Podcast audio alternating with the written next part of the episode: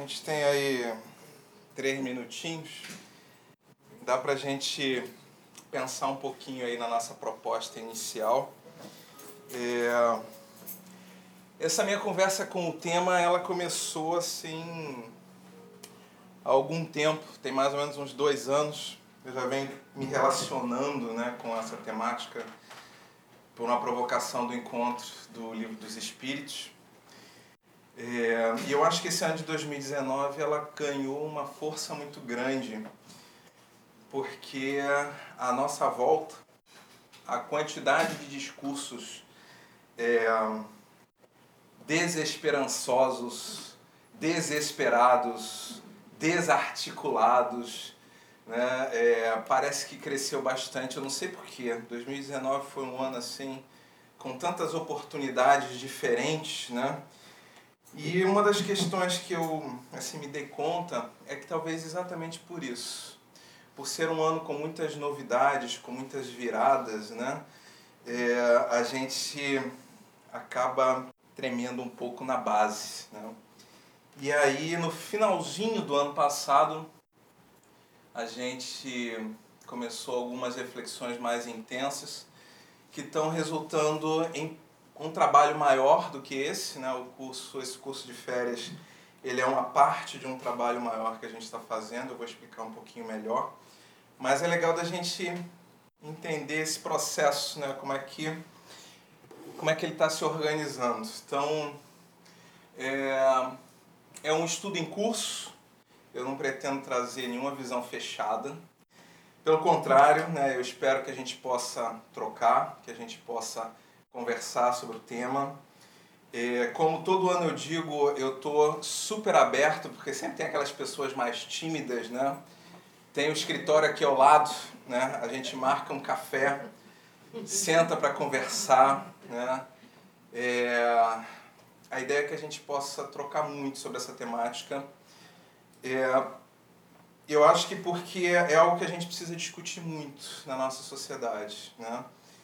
É, diante do nível de dor e sofrimento que nós temos mapeado no nosso entorno. Né? E se a gente tem uma doutrina tão maravilhosa que nos dá apoios tão importantes, né? por que não fazê-la dialogar com esses tempos, né? para que a gente tente pensar em tempos de renovação? Bom, vamos fazer nossa prece e aí a gente começa devagarzinho. Possamos elevar os nossos pensamentos, buscar a figura de nosso amigo Jesus, esse irmão maior. E nesse sentido, então, querido amigo, aqui nos encontramos abrindo esse ciclo de reflexões nesta casa bendita, onde somos acolhidos, sustentados, onde recebemos recursos, onde temos acesso a recursos para nos construirmos como seres humanos melhores, como espíritos mais felizes. Abençoa esse nosso propósito de buscarmos a força para seguirmos em frente e que possamos, de nossa parte, então, dar por iniciado o nosso trabalho de hoje. Graças a Deus. É, esse cara aí é um dos grandes culpados para a gente discutir sobre esperança. Eu tenho lido muito Paulo Freire e essa fala caiu no meu colo tem uns 4 ou 5 anos e ela segue geralmente impressa ou manuscrita na minha agenda, em algum lugar acessível. É preciso ter esperança, mas ter esperança do verbo esperançar, porque tem gente que tem esperança do verbo esperar. E a esperança do verbo esperar não é esperança, é espera. Esperançar é se levantar, esperançar é ir atrás, esperançar é construir, esperançar é não desistir. Esperançar é levar adiante, esperançar é juntar-se com outros para fazer de outro modo. E eu tenho levado muito à frente né, é, essa questão do esperançar. É, e o encontro de carnaval do ano retrasado me, me provocou essa reflexão muito intensa. Né? porque de que esperança que a gente está falando, né? Será que é essa esperança que espera? Será que é pelo menos uma espera ativa ou uma espera passiva? Será que nós conseguimos sair dessa espera e efetivamente realizarmos os trabalhos para concretizarmos as mudanças né, é, que desejamos? Gandhi convidava todos nós para sermos né, é, no mundo a mudança que nós desejamos. É, já entendemos que talvez nós não possamos mudar o mundo, mas que a mudança de nós mesmos depende do nosso esforço. E aí, como manter essa chama acesa, como manter essa vibração positiva, como correr né, é, sempre adiante, mantendo os nossos sonhos, os nossos propósitos, é, tentando fazer essa mescla entre o pensamento material e o pensamento espiritual. Porque se por um lado somos espíritos imortais, por outro lado, pelo menos para os que estão nesta dimensão, que eu acredito que sejam muitos, porque parece que a sala está cheia, a dimensão material é muito concreta. O boleto bate na porta sozinho, né? É, como é que a gente faz para pagar conta, para vencer doença, para conseguir conciliar com tantas coisas? E mesmo assim, né, sem se deixar abater, com um espírito, com um ânimo de que está valendo a pena. Né? Então, esse curso é um pouco sobre isso. Né? E aí eu fiz essa provocação, depois eu pensei em mudar, e aí voltei atrás e deixei como estava. A esperança é a última que morre? Eu, assim, depois de um processo de depressão, depois de quatro livros de poesia, depois de trabalhos incríveis nessa casa, é, eu tenho minhas dúvidas. Eu acho que na hora que essa esperança morre, muitas vezes nós acabamos decretando o final das nossas existências. Então talvez a esperança não seja a última que morre. Talvez a falta dela em algum nível nos provoque um processo de adoecimento. Por outro lado, é, ela é a primeira que nasce. Talvez ela seja aquela semente que nos provoca a mudarmos, a transformarmos, a realizarmos. E aí a gente fica nesse misto, né? sem tentar pensar muito se é a primeira que nasce, se sobrevive, se reencarna, se não reencarna, né? se morre, se não morre, mas nesse objetivo de pensar essa esperança como esse móvel que nos alimenta de alguma forma. Né? É, então essa é a nossa proposta. A gente vai caminhar aqui um pouquinho. É, eu todo ano eu tento inserir um nível a mais de tecnologia na minha vida, nos cursos. Ainda não consegui chegar no que eu quero, mas aprendi com um, um palhaço paulista que a gente deve perseguir o nota 6. Então eu acho que esse ano eu tô com a nota 6 de novo. Levantei lá no meu ambiente virtual Web Espiritismo, né, algumas páginas, alguns conteúdos. É, criei o grupo do WhatsApp, já vou falar para vocês sobre isso. Não sei se vou conseguir braço para movimentar essa coisa toda. Mas é aquilo, se a gente tem a nota 6, a gente passa de ano e tem um espaço enorme para melhorar. Essa é a jogada. Então, ao invés de eu procurar o 10, eu estou focando a nota 6. O que é a nota 6? Que a gente consiga comunicar, que a gente consiga passar minimamente as coisas que a gente está discutindo. Então, www.webespiritismo.com.br Primeiro artigo é exatamente esse aqui. Curso de Férias 2020, no grupo Rita de Cássia. Se vocês clicarem aqui, vocês vão para uma outra páginazinha que está com aquela citação do, do Freire, está com o calendário das nossas atividades e tem um link para vocês clicarem pelo celular e entrarem no grupo do WhatsApp. Pô, Guilherme, mais um grupo? É. É opcional. Quem quiser entra. É um grupo que nasceu e vai morrer rapidinho. Eu vou extinguir ele na primeira semana de março. O objetivo é realmente que a gente possa transitar pelos conteúdos, que a gente possa acessar as apresentações que a gente possa de repente compartilhar algum material. Né? É, não é um grupo para dar bom dia, boa tarde, boa noite. Então, a comunicação é objetiva. Né? A gente não precisa nem ficar batendo papo. Caramba, li um texto aqui sobre esperança, eu joguei lá e ponto. Aí o outro leu, se sensibilizou, não precisa dizer, nossa, mudou minha vida, revolucionou meu olhar sobre o assunto. Não precisa nada. É um grupo simplesmente para o material estar ali. Né? É, então tem esse link que vocês podem clicar pelo celular. Mas tem aquela galera que tem uma dificuldade com tecnologia. Para essa galera, me procura, me passa um zap depois, eu dou meu número e aí a gente resolve a parada também. A gente bota no grupo por outras vias. Mas eu tenho aprendido que assim, nessa jornada de construção de esperança, a gente precisa ter essa provocação também de buscar o novo. Então, é, fica aí essa dica, né? Quem quiser entrar, quem quiser acessar as coisas. Aqui pelo site também a gente vai jogando os materiais aula a aula, as coisas mais pertinentes, as reflexões. É... Bom, então é isso, gente. Vamos em frente. Se você puder, Eduardo, agora, é... eu queria começar com esse videozinho. É uma lição de vida e eu acho bastante legal pra gente. Porque é um pouquinho do que a gente faz, mas de uma forma caricata. Depois a gente conversa sobre ele. Vamos deixar ele entrar.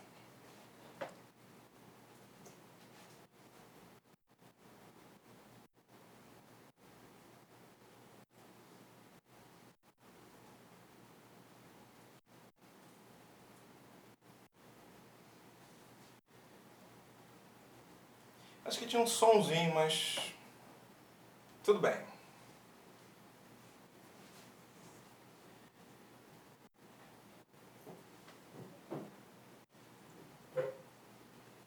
É uma brincadeira bastante bem humorada com os alienígenas que estão falando da possibilidade de conhecerem os seres humanos.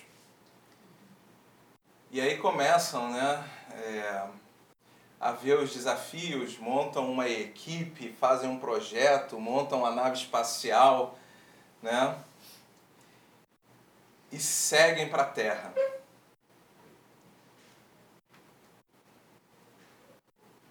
Eu gosto muito que assim, a gente fica pensando, né, são alienígenas gigantescos, né, com um tamanho monstruoso, uma inteligência suprema. E aí de repente, a gente se dá conta que a galera é muito pequenininha. Mas muito grande.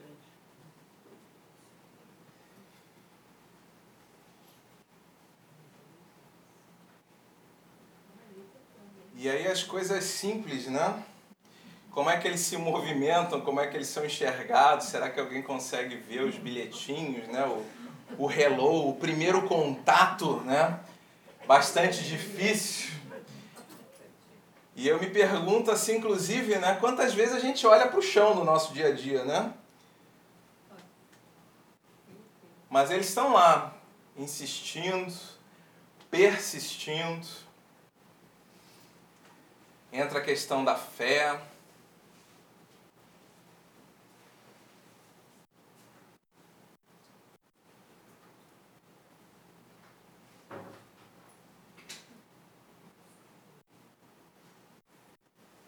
Mas essa perseverança, né?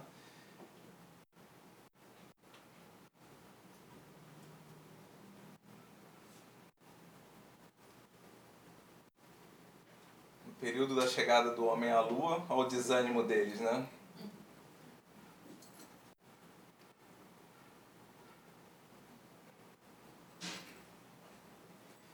O segredo está em não ter medo de errar.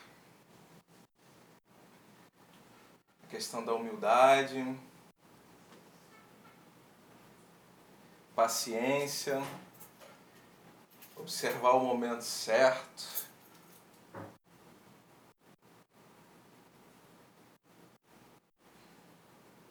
Questão da comemoração, que eu acho que é muito legal. Mas mesmo com os pequenos resultados, às vezes parece que a gente não consegue os nossos objetivos, né? E aí, diante do nosso insucesso, analisar as causas.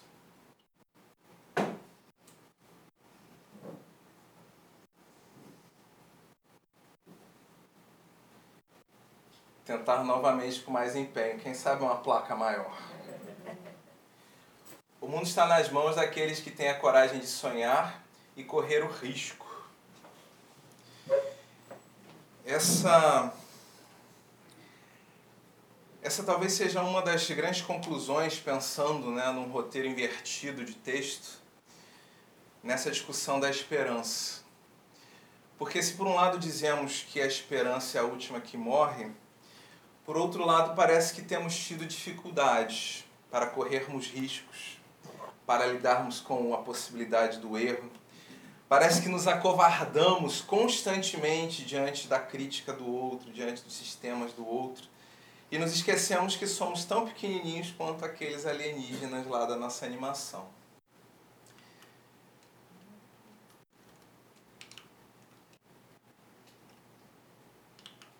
Eu vou chegar lá.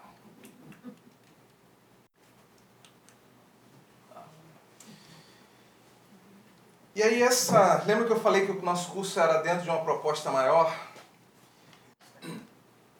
No ano passado a gente começou um trabalho, eu me integrei a um trabalho já em curso de meditações de um minuto pela paz, que consta basicamente em meditar, mentalizar durante um minuto diariamente.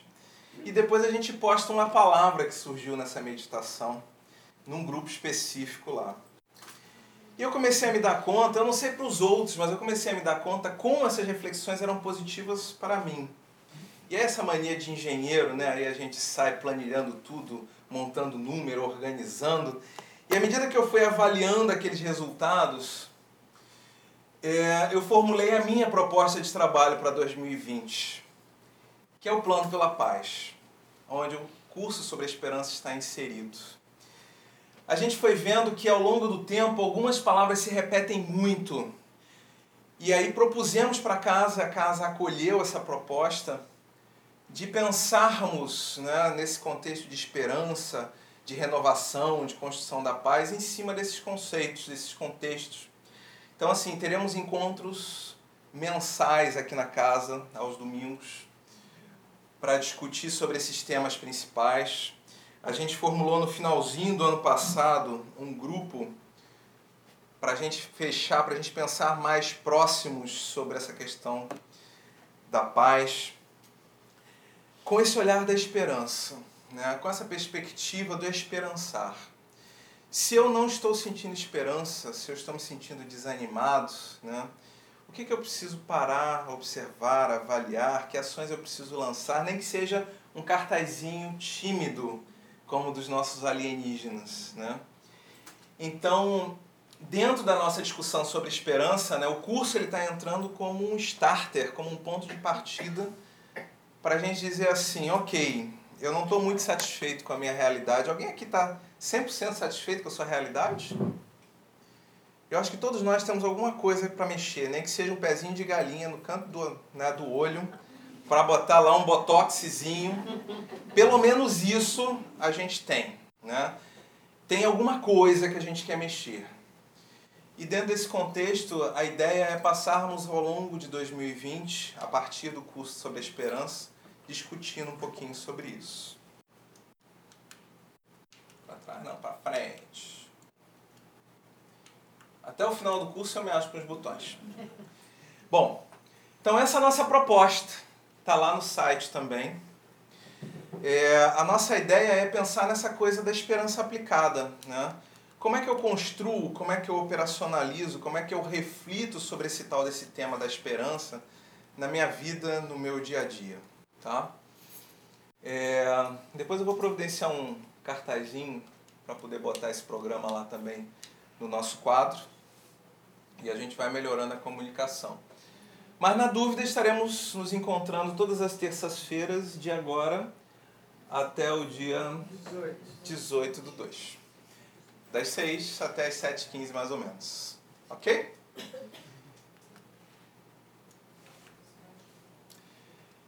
Nascer e renascer e ainda novamente seguir em frente. Esse é o nosso tema de hoje. Aqui a gente começa efetivamente nossa discussão.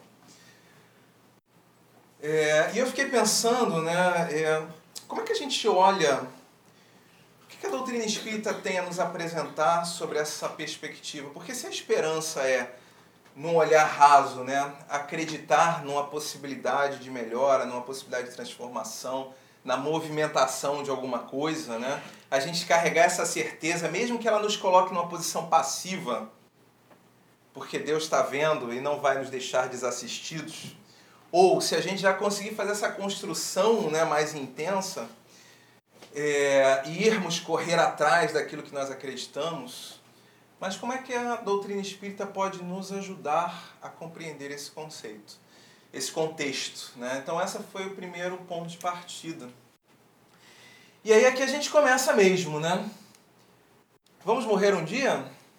Infelizmente eu não vou poder ouvir lá nas outras salas, a gente ainda tem que pensar uma dinâmica sobre isso. É... Mas aqui no salão, pelo menos, quem acredita que vamos morrer um dia, levanta a mão aí, por favor. É engraçado que todo mundo tem umas mãos tímidas, tem um pessoal que está meio na dúvida. Eu não sei se é porque vocês estão acompanhando muito meus pensamentos, mas tem pegadinha aí, claro, né? Porque será que nós vamos morrer algum dia?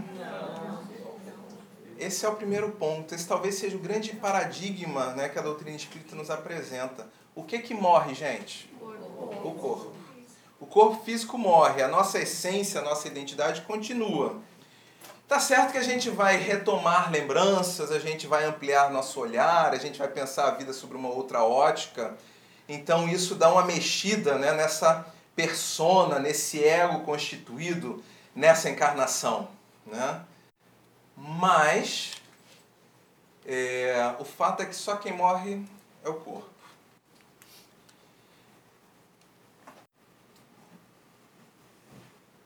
Essa instrução ela está lá no Evangelho segundo o Espiritismo. Eu, em algum momento, vou acabar decorando essa fala do Espírito Lázaro inteira. Eu já sei quase que o primeiro parágrafo todo. Mas o que, que ele nos traz? Né? É, ele começa falando lá sobre a lei de amor que há um conceito importante para todos nós, que é o tal do amor que a gente não entende muito bem como funciona, mas a gente está perseguindo. Né? Amar a Deus sobre todas as coisas, ao próximo como a si mesmo. O que é amar? Não sei. Eu tenho conversado com algumas pessoas o tempo todo e quanto mais a gente pensa, mais a gente descobre que menos a gente sabe sobre o assunto, porque é muito complicado. Mas aí Lázaro, na sequência desse item 8, ele nos traz essa outra ideia. Né? Ele diz que o Espiritismo traz uma segunda palavra, ele nos traz essa ideia da reencarnação, nos traz essa ideia da sobrevivência da alma e nos diz o seguinte: olha, é, a gente passa né, triunfante por esse evento chamado morte. De alguma forma, penso eu, para uns mais traumático, para outros menos traumática, né, mas passado esse momento morte, a gente resgata o nosso patrimônio, nossos conhecimentos, os nossos cabedais, os nossos desejos, as nossas paixões, os nossos acertos, os nossos erros. E a partir do que a gente fez na última encarnação, a gente começa um processo de avaliação, né? Se eu, onde é que eu fui bem, onde é que eu fui mal, o que, que eu poderia ter aproveitado, onde é que eu posso aprofundar, né? onde é que eu preciso botar um pouco o pé no freio, como é que são esses movimentos, e aí a gente vai descobrindo ou pelo menos eu imagino, né? Eu fico pensando assim, na hora que daqui a 117 anos, quando eu desencarnar, porque minha meta é 150, quando eu chegar lá no mundo espiritual, passado todo aquele momento da confusão da morte, né? Aquela retomada da consciência, eu fico imaginando, né? Eu vou olhar para quem eu era antes dessa encarnação começada em 1976 e vou pensar quantas coisas eu aprendi ao longo desses 150 anos de vida. O que, eu consegui transformar em mim? Vocês têm esse hábito de olhar para a vida de vocês e pensarem nisso? Eu estou agora no momento inventário 2019. Gente, eu acho que eu já escrevi umas 15 páginas de coisas que eu transformei, que eu ampliei de olhares, que eu cresci um pouquinho. E outras tantas que eu descobri que eu joguei para debaixo do tapete, que eu tentei né, apagar a luz para não aparecer tanto as sombras. Né? Mas efetivamente, quanto eu caminhei em 2019? Não sei se por conta da crise, por conta de tantos problemas, de tantas incertezas, de tanta gente desesperançada, ou se porque eu efetivamente abracei a ideia oriental de crise, que não é algo negativo, pelo contrário, é algo positivo. Momento de aprender a fazer diferente, momento, oportunidade de transformar coisas. Né? É... E aí eu fico pensando nesse inventário, né? A gente chegar lá, corpinho vai para um lado, espírito vai para o outro, a gente olha para a nossa encarnação mais ou menos longa, e pensar, caramba, eu me propus a ser mais paciente e por esse ponto de vista eu fiquei reprovado. Caramba, mas em compensação aprendi física e espiritismo que foi uma maravilha. Tô saindo dessa encarnação um pouquinho mais médium. Tô saindo dessa encarnação com a capacidade um pouquinho maior de ser humilde. Tô saindo dessa encarnação com pelo menos a desconfiança de que eu deveria tentar ser menos orgulhoso. A alegria das relações feitas, da grandiosidade do que nós construímos ao longo dessa encarnação. Mas será que estamos construindo um legado que importe nesta encarnação? O que, é que vocês acham? Estamos ou não estamos? Quem acha que está construindo um grande legado, levanta a mão, por favor, aqui no salão. algum legado. Algum legado. São todos modestos. Gente, eu vou falar para vocês esse negócio de aprender a falar, aprender a andar, aprender a considerar o ponto de vista do outro, aprender outra língua, aprender matemática, aprender português. Eu podia morrer no, ensino, no final do ensino médio, para mim já ia ser um grande legado. a gente também tem que aprender a valorizar mais essas nossas conquistas.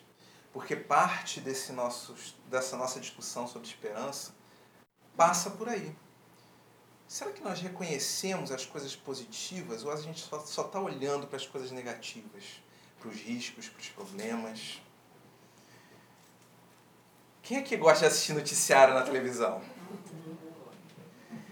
Gente, é uma programação incrível ela nos dá a certeza de que somos seres finitos, que vamos morrer no dia seguinte ao botarmos o pé para fora de casa.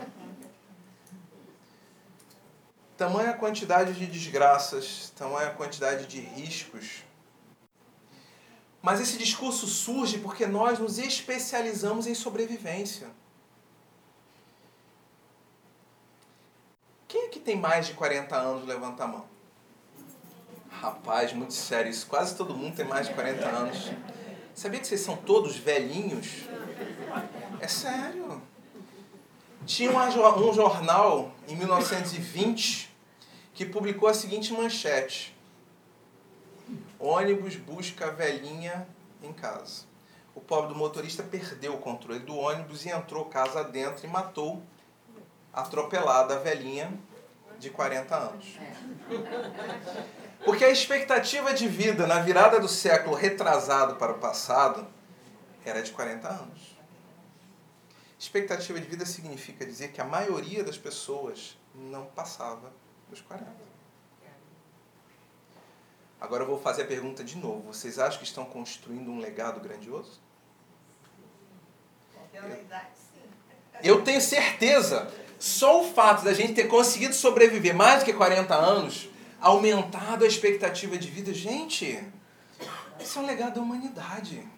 Isso é nosso legado. Isso é nossa construção e às vezes a gente não está atento a essas coisas. Eu não tenho esbofeteado aí no meu vizinho que ouve som alto. No domingo, às 11 horas da noite. Gente, isso para mim é uma conquista gigantesca. Olhem para a vida de vocês. Reflitam. Observem essas conquistas que são grandiosas, sim. Tem gente que faz conquistas grandiosas no campo das relações, educaram seus filhos. Tem outros que construíram histórias profissionais interessantes. Tem outros que se viraram especialistas em séries do Netflix. E são consultores. Eu tenho um conjunto de consultores quando eu preciso de alguma coisa. Eu passo um zap para algumas pessoas e falo, cara, eu estou precisando de um, de um filme, de uma série urgente sobre o assunto tal.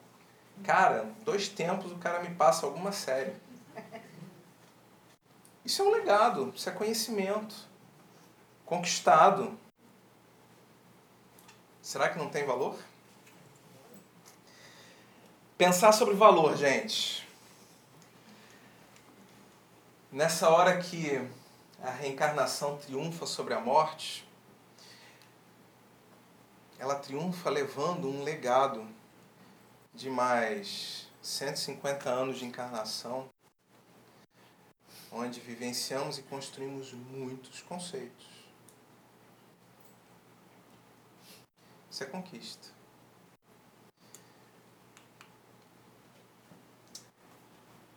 Eu sempre desejei poder trazer a figura do Highlander para dentro da casa espírita. Achei a oportunidade. Ainda mais para uma audiência com mais de 40, ficou mole. Lá em 1900 e qualquer coisa, criaram esse filme chamado Highlander, onde um grupo de pessoas com um dom especial passavam a vida disputando para saber quem poderia envelhecer e morrer com todo o conhecimento da eternidade. E estes homens digladiavam-se entre si, e quando um matava o outro, adquiria todo aquele conhecimento, todo aquele potencial. E eu acho que para essa nossa discussão sobre valor, ela é fantástica. Talvez não porque a gente vai herdando nessa mesma encarnação, mas a gente vai a cada nova vida somando uma nova parcela de conhecimentos. Vocês já se deram conta que vocês provavelmente estavam vivos lá no ano de 1500? No ano de 1300, no ano 1000, no ano 800, no ano 1. No ano 1.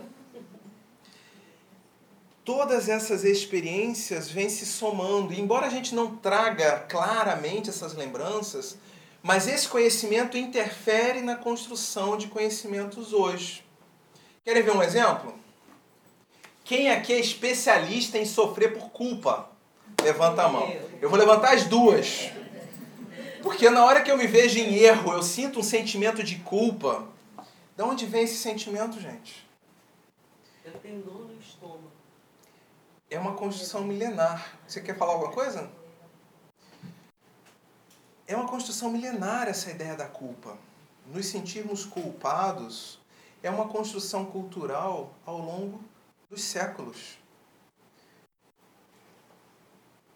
Nós espíritos ligados ao Ocidente, temos nos especializado ao longo das encarnações no sentimento de culpa. A gente cunhou um monte de experiências, a gente cunhou até expressões. Devo ter jogado pedra na cruz. Isso sugere que a gente deve ter vivido lá no ano 1, um, né? Na realidade, ano 30 e pouco, né? Porque a gente associa a dificuldade, o desafio, o problema, a crise que a gente está vivendo hoje com o pagamento, com o ressarcimento ao universo dos erros, dos débitos que nós adquirimos no passado. É assim ou não é? É. E nós importamos essa ideia para dentro do movimento espírita. E tem muita gente mais preocupada em pagar débito do que gerar lucro. E eu não estou falando de lucro financeiro, não, estou falando de lucro espiritual. Listar nossos defeitos a gente sabe brilhantemente, né? É uma lista guardada a sete chaves, a gente não conta para ninguém. Mas listar as nossas metas e propósitos Faz esse exercício depois. Divide uma folha de caderno em duas. De um lado, lista os defeitos que você enxerga em você e do outro, as qualidades. Rapaz, defeito tem defeito para mais de metro. Qualidade, quando chegar lá na quinta, a gente já está questionando, mas eu não sei bem se eu tenho isso. Eu acho que isso é mais para desejo do que para qualidade efetiva. Tamanha a nossa dificuldade de reconhecer. São construções atávicas, são construções dos nossos movimentos. A gente vai herdando de nós mesmos. Nessa figura fantástica que nos recorda sobre a imortalidade, o tempo infinito. O que significa sermos imortais? Eu não faço a menor ideia. Uma certeza eu tenho. Ela deve propor mudanças importantes de paradigma na nossa forma de pensar o mundo. Alguém aqui consegue esquecer que um dia vai morrer? Ou melhor, que o corpo físico vai morrer? Não conseguimos, né? A gente está o tempo todo preso por essa dimensão que engloba o tempo. É tão difícil a gente pensar para além dessa perspectiva. Tudo tem que estar sequenciado em passado, presente e futuro. Tudo tem uma linha de construção. Tudo tem uma projeção para frente. E aí a gente vai se posicionando, né? Quem gosta de se especializar em culpa fica no passado. Quem gosta de se especializar na ansiedade vive no futuro. Todo mundo num extremo ou no outro, quase ninguém no presente. E aí a gente diz assim: falta esperança. Talvez falte presente. Talvez falte estarmos mais atentos a esse esperançar. É uma provocação para a gente, né?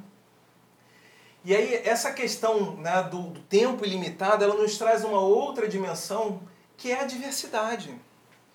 Gente, se a gente tem todo o tempo, se a gente nunca vai ser extinto, nós somos acumuladores de experiências. Um amigo meu outro dia da eletrônica, ele trouxe essa ideia, eu achei fantástica. Ele diz assim, cara, eu me dei conta que eu sou um capacitor. Ele é um técnico de eletrônica. Capacitor é um equipamento que a gente coloca nos circuitos para armazenar energia, para dar start em algum processo. Então a vida do capacitor é juntar energia e dispersar aquela energia em algum momento. É só isso que ele funciona.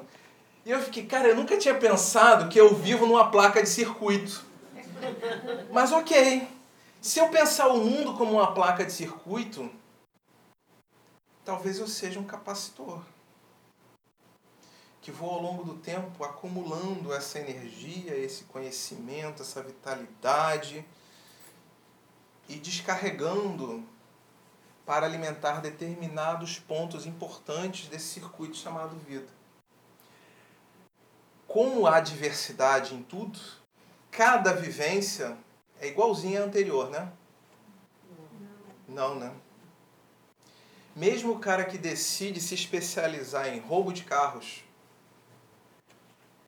vai juntar tanto conhecimento que na hora que ele decidir não roubar mais carros, vai estar especialista em abertura de placa, identificação de alarme, um monte de coisa.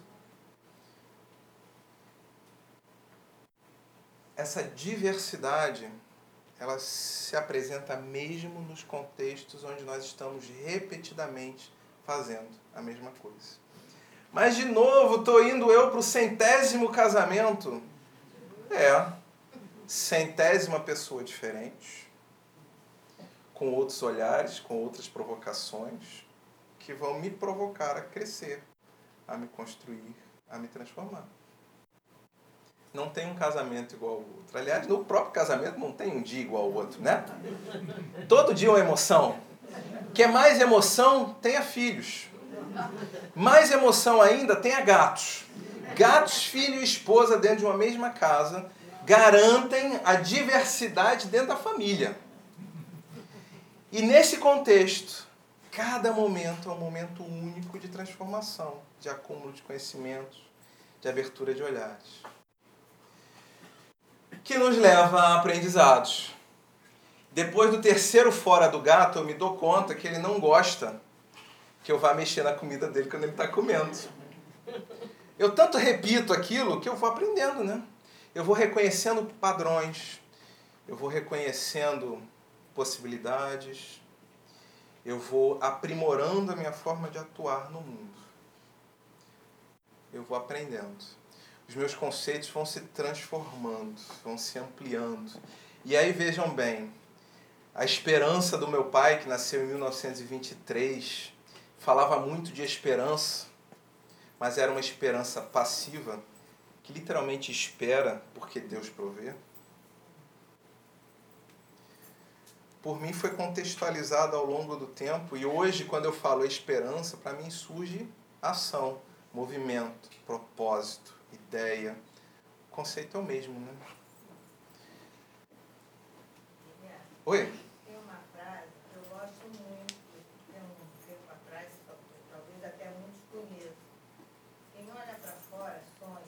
Quem olha para fora sonha. Quem olha para fora sonha. Quem olha para dentro acorda. Quem olha para fora sonha, quem olha para dentro acorda. Eu acho que quando você se analisa, quando você se vê, não, como é do fulano, isso, isso eu estou com a razão, e quando você para para realmente botar numa balança qualquer sentimento, qualquer situação, você às vezes você está errado, você tem que, e com isso você a gente precisa olhar para dentro da gente também, porque às vezes o erro não está só do lado de fora. Né? Ainda hoje, conversando com um amigo querido, eu procuro manter diálogos curtos via WhatsApp. Ele me provoca todo dia com uma citação e a mente vai a mil. Eu fico chateado quando eu não consigo responder. Mas já consegui, né? comecei a fazer terapia só para conseguir me livrar da culpa de não ter tempo de responder. Aí agora nessa virada de ano que foi meio confusa, eu peguei 12 mensagens e disse, essas eu não vou responder. Mas ainda senti a necessidade de pedir desculpas. Olha como é interessante. Mas esse amigo hoje, ele propôs uma reflexão né, sobre a questão do amor, da liberdade. E eu fiquei pensando sobre isso, né? Porque assim, se amar é um exercício de liberdade plena, e se nós estamos restritos na matéria, então somos incapazes de amar plenamente. Porque a matéria é restritiva por natureza. Mas como me pensar para além da matéria se eu não consigo nem me definir dentro dela? Então eu preciso desse exercício de fronteira. Eu preciso olhar para fora da fronteira, eu preciso olhar para dentro da fronteira. Mantendo essa perspectiva que a gente pode chamar de esperança, essa intuição, essa certeza de que há algo pleno, há algo universal, há algo integrado. E que na realidade, em algum momento, a gente vai conseguir afrouxar essa coisa do limite, o eu e o outro, e vamos caminhar. Mas hoje, nós ainda nos sentimos ameaçados com a fala do outro, com a ideia do outro, e precisamos definir uma fronteira. É um processo natural. Talvez ter esperança seja pensarmos que hoje ainda não é possível viver sem fronteiras. E assumir essas fronteiras como construções temporárias necessárias. E aí a gente sai do esperança, aquele que espera né, o mundo sem fronteiras, para aquele que esperança, trabalhando pela reflexão sobre quem sou eu, quem é o outro, que fronteira é essa, que direito é esse, para a gente ir se definindo. Porque afinal de contas, se eu não posso ser extinto porque eu sou imortal, por que, que eu me sinto ameaçado? Lembra quando eu falei da trazer a imortalidade é assumir um novo paradigma para a nossa existência? Por isso que eu gosto dessa frase. Porque quando você está sonhando, você só está esperando que aquilo aconteça. Né? Quando a gente está sonhando, a gente só está esperando. É, e quando você olha para dentro, para você, como é que eu vou fazer isso? chegar lá, você está crescendo. Sim. Se pensar além do sonho, eu tenho esse sonho, o que, que eu preciso fazer para caminhar na direção dele? Né? Quais são os passos que me cabem? Não dessa forma simplória, quase infantil que a gente tem de achar que a gente tem controle sobre todo o universo. Não tem. É um fato. Eu posso começar aqui a usar todo o poder da minha mente, eu vou sonhar com os números da Mega Sena que vão ser sorteados essa semana, e eu vou jogar e eu vou ganhar. Eu posso aplicar muito do meu pensamento. Mas quem disse que eu vou conseguir atingir esse propósito? Porque junto ao meu tem muitos outros. Teve uma vez que o Vasco foi campeão, e aí um amigo meu disse assim: Se Deus é flamenguista, quem atendeu o Vascaíno? Porque é isso, os interesses são de muitos de nós. E se constrói um sistema, a gente vai discutir um pouquinho sobre isso na semana que vem. Mas dentro desse sistema, né, dentro de um mundo de escassez, não dá para realizar tudo. Mas a gente vai aprendendo com esses sistemas. E esse talvez seja um dos grandes móveis para a gente. E aí, imortalidade, que nos proporciona a possibilidade de vivenciarmos com diversidade, levando-nos a aprendizados constantes, é sinônimo de progresso. Progredir, portanto, é estarmos um pouquinho melhores do que estávamos ontem, porque tivemos a oportunidade de experimentar diversidade e de construir conceitos a partir dessa vivência. Ok? Isso a gente tem que manter em mente. Porque aí o que era um filme virou uma sequência de filmes, virou uma série, né? os caras viraram alienígenas no meio do processo. Mas é bom pra caramba para assistir, recomendo. Quem tiver sem nada o que fazer. Opa, tô andando para trás. Como esse aí, tá sem nada pra fazer. Pois é. Mas quem disse tudo isso, né? Porque afinal de contas isso é um curso espírita. O diálogo é com a doutrina espírita. Quem é que falou dessa história da imortalidade, da reencarnação, né? Como é que isso surgiu pra gente? Eu trouxe aqui como provocação pra gente. Surgiu pelas mesas girantes, surgiu pela mesinha né, do sexto bico de pena, que foi se aprumando por equipamentos. Eu fico imaginando o sujeito escrever com esse aparato. Duas, três pessoas diferentes segurando o mesmo negócio e fazendo esse lápis ou a caneta, sei lá, andar, né? E escrever alguma coisa. Esse objeto aí eu não entendo. O que, que é isso? É uma prancheta com duas rodinhas e um lápis na outra ponta. Ou seja, ele se apoia sozinho e tem mobilidade para um lado para o outro. A pessoa, o médium, botava a mão em cima e o espírito, com o fluido vital dos médiums, ia fazendo com que essa prancheta se movimentasse E letras. e aí ia fazendo a escrita que ia saindo aqui embaixo. Rapaz, eu não sei se vocês já tentaram fazer isso. É uma experiência fantástica. Fizemos com as crianças uma vez lá na evangelização. A gente não evocou espírito nenhum, mas a proposta era assim: desenhem uma casa com isso. Rapaz, é muito difícil. Exige uma coordenação, porque não é uma pessoa só que está no comando, né?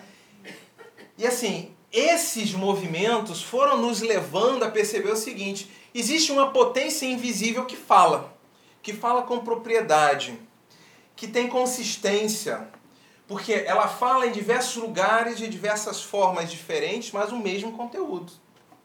Um conteúdo que bate muitas vezes, que está alinhado com conceitos que estão postos desde antes do Cristo mas fala ampliando esses conceitos, concatenando, reorganizando essas ideias. Assim nascia a doutrina espírita. Essa é uma das que eu mais gosto.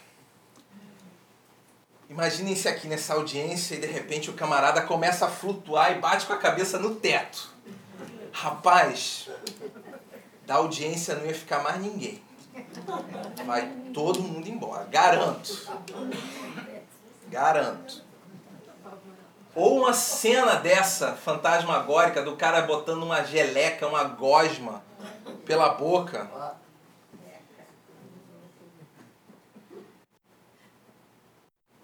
Ou essa gosma transformada Isso aqui é um espírito materializado conversando com o médium Mirabelli?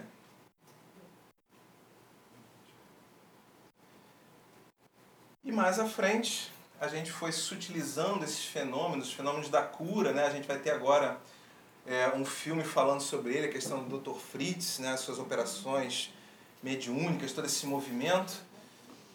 E a gente foi caminhando e chegamos a um ponto onde a gente não precisava mais dessas coisas tão físicas, porque a gente começou a entender que o processo é mental.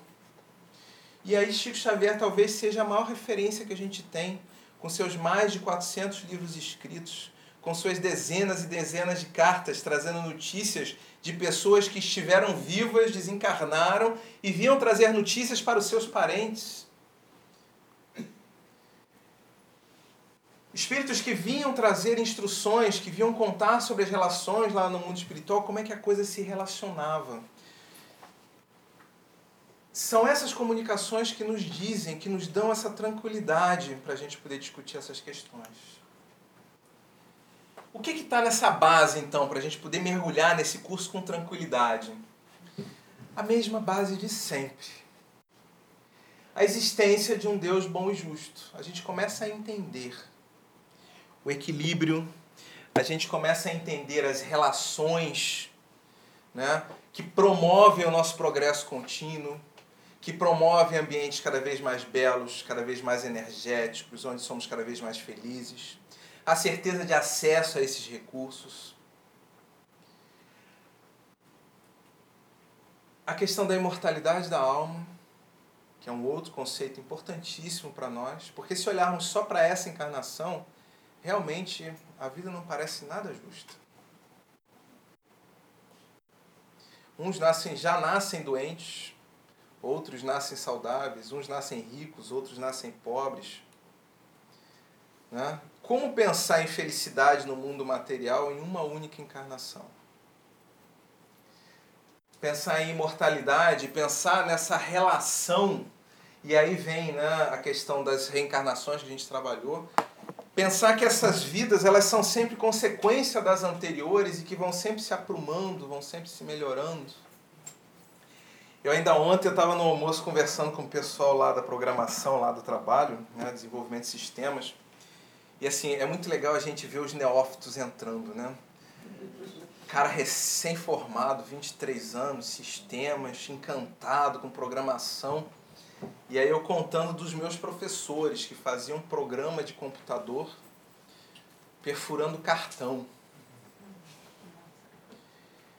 E agora é uma abstração total, porque a gente escreve um arquivo e a gente já nem sabe mais como é que as coisas acontecem especificamente. A, pro, a programação ela está tão altamente desenvolvida que eu arrasto um componente e eu tenho todos os comportamentos necessários para validar o e-mail, para garantir se está preenchido, se não está preenchido, se é um e-mail, se não é um e-mail, se vai gravar na tabela A, B ou C, e eu não programo nada disso.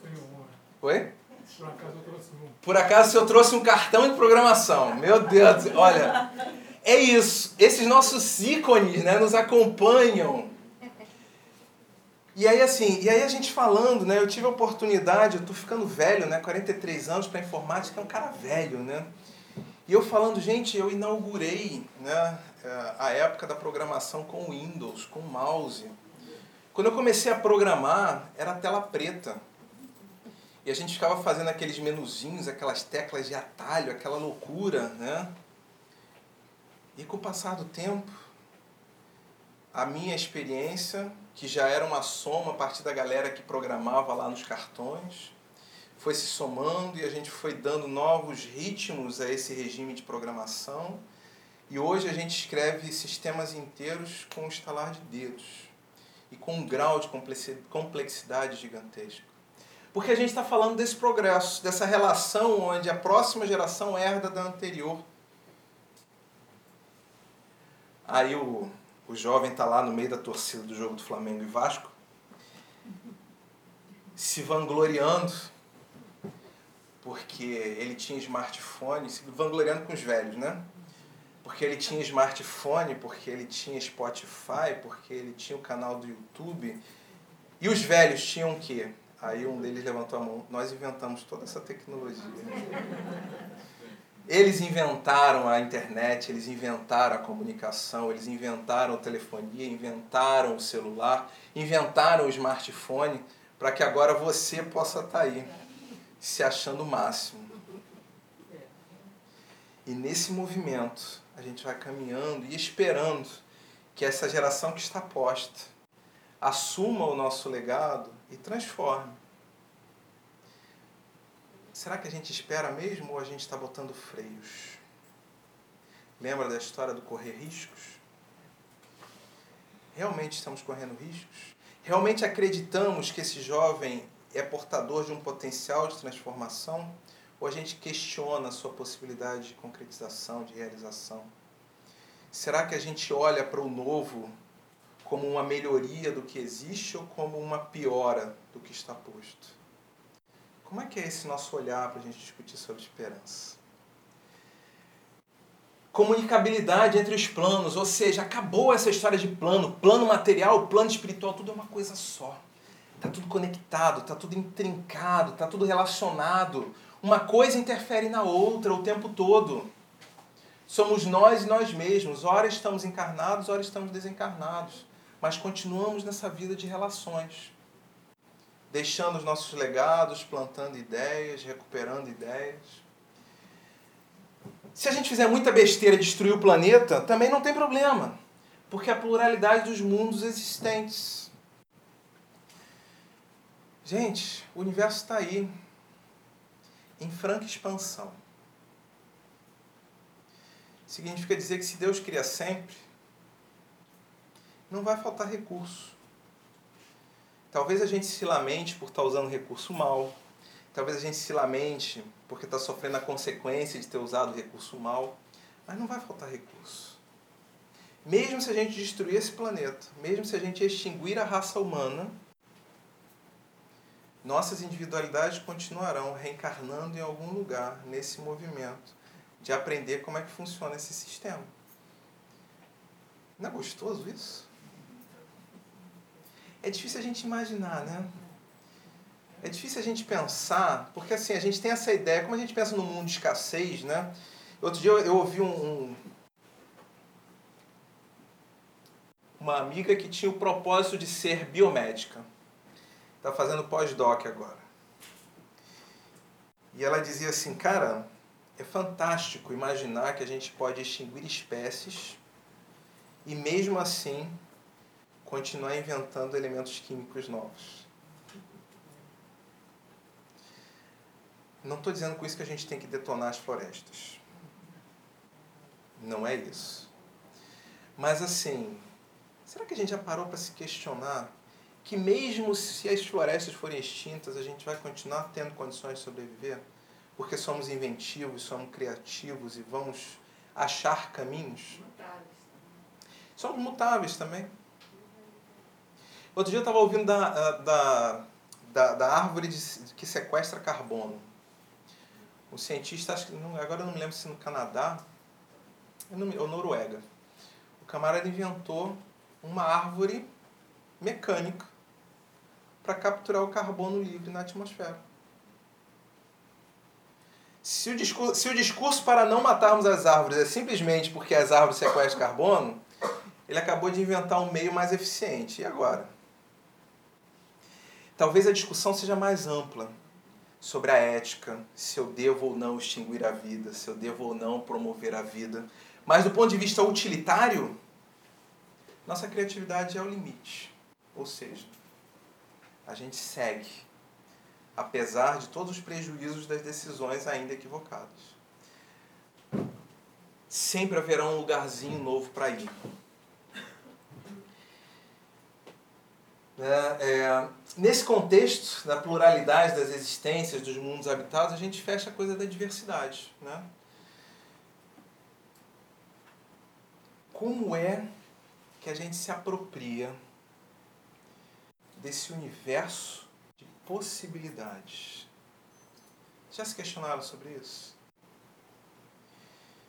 Eu, à medida que eu vou entrando na tecnologia, eu vou descobrindo cada vez mais a necessidade da gente desenvolver uma competência. Eu, eu pessoalmente acho que é uma competência do espírito imortal e cada vez mais uma competência do espírito imortal encarnado nesse século. A capacidade de curadoria. Precisamos ser curadores das nossas possibilidades, das nossas opções. Porque agora nós podemos tudo. E são tantas as opções que é difícil escolher. Mas a gente opta por dizer assim: vai dar errado. Seremos extintos. Vai vir a terceira guerra mundial. A bomba atômica vai aniquilar a vida na Terra. E ponto, não tem mais jeito. Eu estou provocando mesmo, gente. Para a gente ir pensando no universo de tantas possibilidades, por que, que a gente escolhe aquela que é sempre a mais dolorosa? a mais sofrida, a mais destrutiva, a mais limitante. Quando somos criaturas imortais, com a possibilidade de nos comunicarmos com essa dimensão imortal e com uma gama de possibilidades gigantesca. Por que não olhar para a vida com mais plenitude? Tem algum usuário do Spotify aqui? Gente, é desesperador. Ouvir música hoje é uma experiência revolucionada. Porque antigamente a gente comprava o CD e o CD comunicava né, aquela ideia e a gente usava o CD até destruir, né? Agora a gente fica desesperado porque toda hora tem alguém sugerindo uma playlist. Uma playlist, uma lista de músicas. A quantidade de acesso que nós temos, a quantidade, a variedade de músicas, a variedade de culturas a que a gente tem acesso, é necessário fazermos a curadoria dessas questões. Por que eu estou falando tanto de curadoria? Porque pensar em ter um pensamento de esperança é fazermos a curadoria do que está à nossa volta. Chico Xavier assistia noticiário. Ao contrário de muitos de nós que achamos que evolução é não assistir noticiário porque noticiário faz mal, Chico Xavier assistiu noticiário. Ele via a oportunidade de orar pelas pessoas que estavam envolvidas nos crimes, nos acidentes, nas corrupções. Tem gente que diz assim, eu não vou me contaminar com esse lixo. Eu. Eu não assisto mais noticiário. Percebe? Eu posso olhar para o mesmo evento de formas diferentes.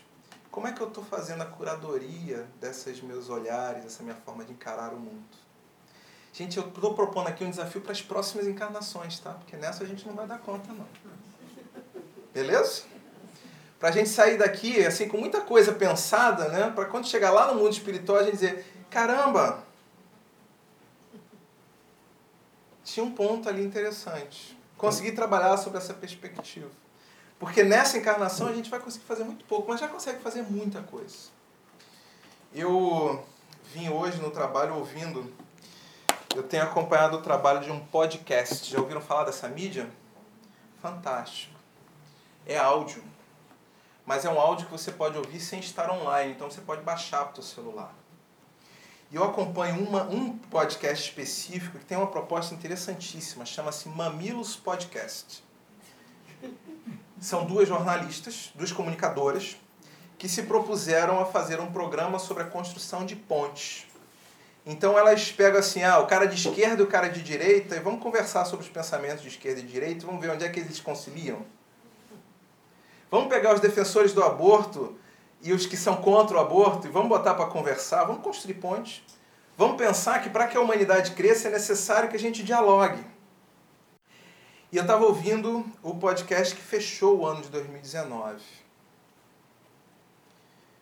Mais de 4 milhões de ouvintes. Se deixando permear por essa ótica humana do diálogo, da conciliação, que acreditam na possibilidade de mudança de paradigma. Isso é curadoria. Isso é começarmos a esperançar. Isso é parar de esperar. Está ao nosso alcance. O que a gente está escutando no nosso rádio, na nossa televisão? Outro dia, uma companheira nossa estava dizendo que ela estava com a dificuldade de conciliar o sono. E aí eu achei interessante porque o hábito dela era assistir uma série estou tentando lembrar o nome aqui. Acho que é da galera lá do FBI que fica perseguindo os psicopatas. Criminal Minds. Gente, às dez e meia da noite, a pessoa senta para assistir assassinato, sangue. Né? Quer dormir como? Ah, é legal, é interessante, tá bom, mas assiste de manhã, assiste de tarde, mas vai assistir de noite? Isso é fazer curadoria. Se eu disser assim, não pense em um elefante cor-de-rosa com bolinhas amarelas, ferrou. Porque a gente pensa pela negação, a gente plasma a ideia primeiro para depois descartar. Isso é natural nosso. Se eu quero construir a paz, eu não posso combater a violência, eu tenho que construir a paz. Quais são os valores da paz? Se eu quero ter um olhar de esperança, eu não posso ficar com foco só no que é de desesperança. Eu preciso olhar para as coisas que fortaleçam essa esperança. Ok? Vamos lá. Opa, para trás de novo. Então estamos perseguindo o progresso. O tal do progresso intelectual, aquele exemplo do ladrão de carro. Ele tanto rouba carro que ele desenvolve o intelecto, monta um método, entende dos modelos e pode ser que em algum momento seja contratado na indústria automotiva para desenvolver mecanismos de segurança, assim como os hackers, especializados em hackear contas, em invadir sistemas e que muitas vezes são contratados pelas empresas para trabalhar nos sistemas de segurança. E o desafio moral. O que é o desafio moral para a gente? O que é esse progresso moral? Manter dentro de uma ética. É achar uma ética e nos comportarmos dentro dela. É aquela tal da curadoria qualificada. O que é que norteia a minha escolha? É a vida de escassez? É a vida de risco? Ou é a vida de imortalidade? A vida de plenitude? A vida de crescimento? Também acho. Ou tudo, né? Nesse momento nosso, é tudo. Não dá para ser só um, não dá para ser só o outro. A gente pode dizer a mesma coisa de outra forma. É um trabalho de desenvolvimento da nossa consciência. Consciência de si, consciência do outro, consciência da criação, consciência de Deus. Entender como é que funciona esse sistema.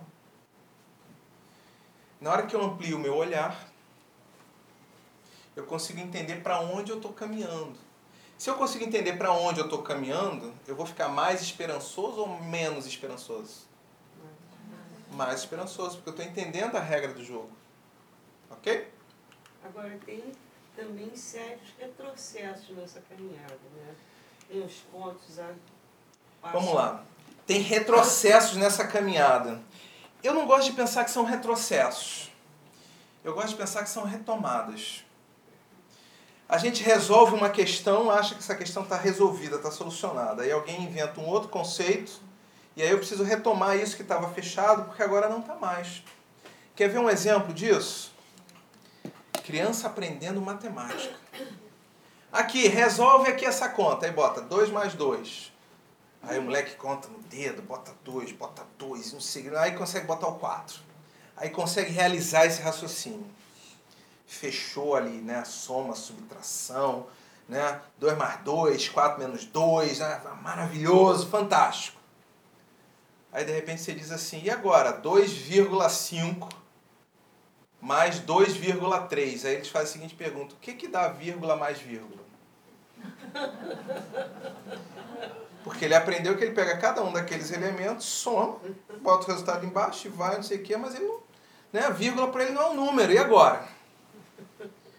Porque você começou a inserir o número fracionário e agora ele vai precisar rever aquele conceito para reconstruir, para ampliar. Então eu não acho que é retrocesso, eu acho que é um processo de retomada. Eu tinha alguma coisa que eu achava que estava fechada, mas diante dos conhecimentos atuais eu descobri que não está. Eu vou precisar rever. E na hora que eu vou mexer, gente, ficou um monte de poeira debaixo do tapete. Ficou um monte de troço mal resolvido. Esse é o olhar esperançoso. Entender que é necessário retomar, sim, as nossas conquistas anteriores em algum momento. Entender que eu não me resolvo de uma vez só, mas a gente vai discutir mais sobre isso semana que vem. E aí, plenitude, né? O que, que eu quis dizer com essa ideia de plenitude? A gente se sentir pleno nas nossas possibilidades, nas nossas capacidades, nos nossos olhares. A gente sentir que não tem desperdício no processo. Pode ser que na próxima curva, no próximo conceito que eu aprender, eu descubra que eu não estava fazendo do melhor jeito e não estava pleno. Mas aí eu volto e reorganizo aquele conceito, modifico, transformo e sigo em frente, me sentindo pleno. Ok? O outro sinônimo é felicidade, né? Já não é o suplício que ela, a morte, conduz o homem, condulo à conquista do seu do ser elevado e transfigurado. O sangue resgatou o espírito, ou seja, a vivência na matéria permitiu que nós nos percebêssemos como individualidades. E o espírito tem hoje que resgatar da matéria o homem, ou seja, aprender a se pensar para além da dimensão material. É possível? Nós espíritos acreditamos nisso, por isso que a gente está aqui, né?